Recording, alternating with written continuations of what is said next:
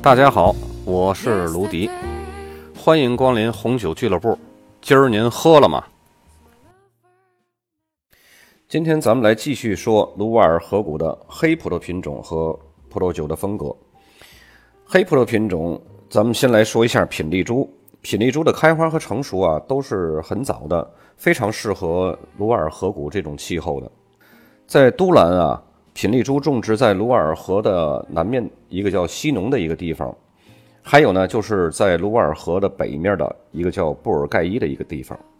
一个西农，一个叫布尔盖伊，这两个都是法定产区种植品丽珠的。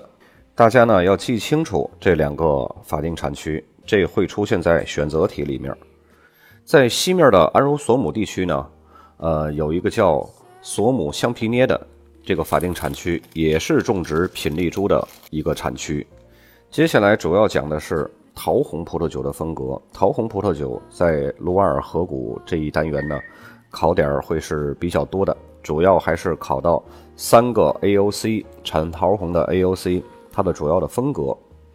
卢瓦尔桃红葡萄酒这是一个 AOC，这个的风格呢是必须用至少百分之三十的品丽珠或者是赤霞珠来混合的。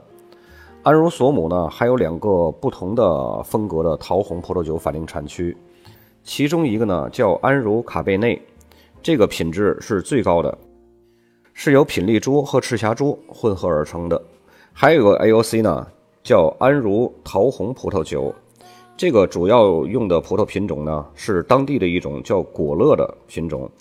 安茹桃红葡萄酒呢，主要是用果乐和品丽珠还有其他的当地品种混合而成的。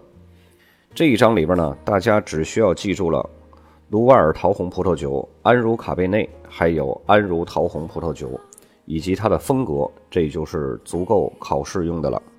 这节就到这里，咱们下期该讲北罗纳河谷了，咱们下次再见。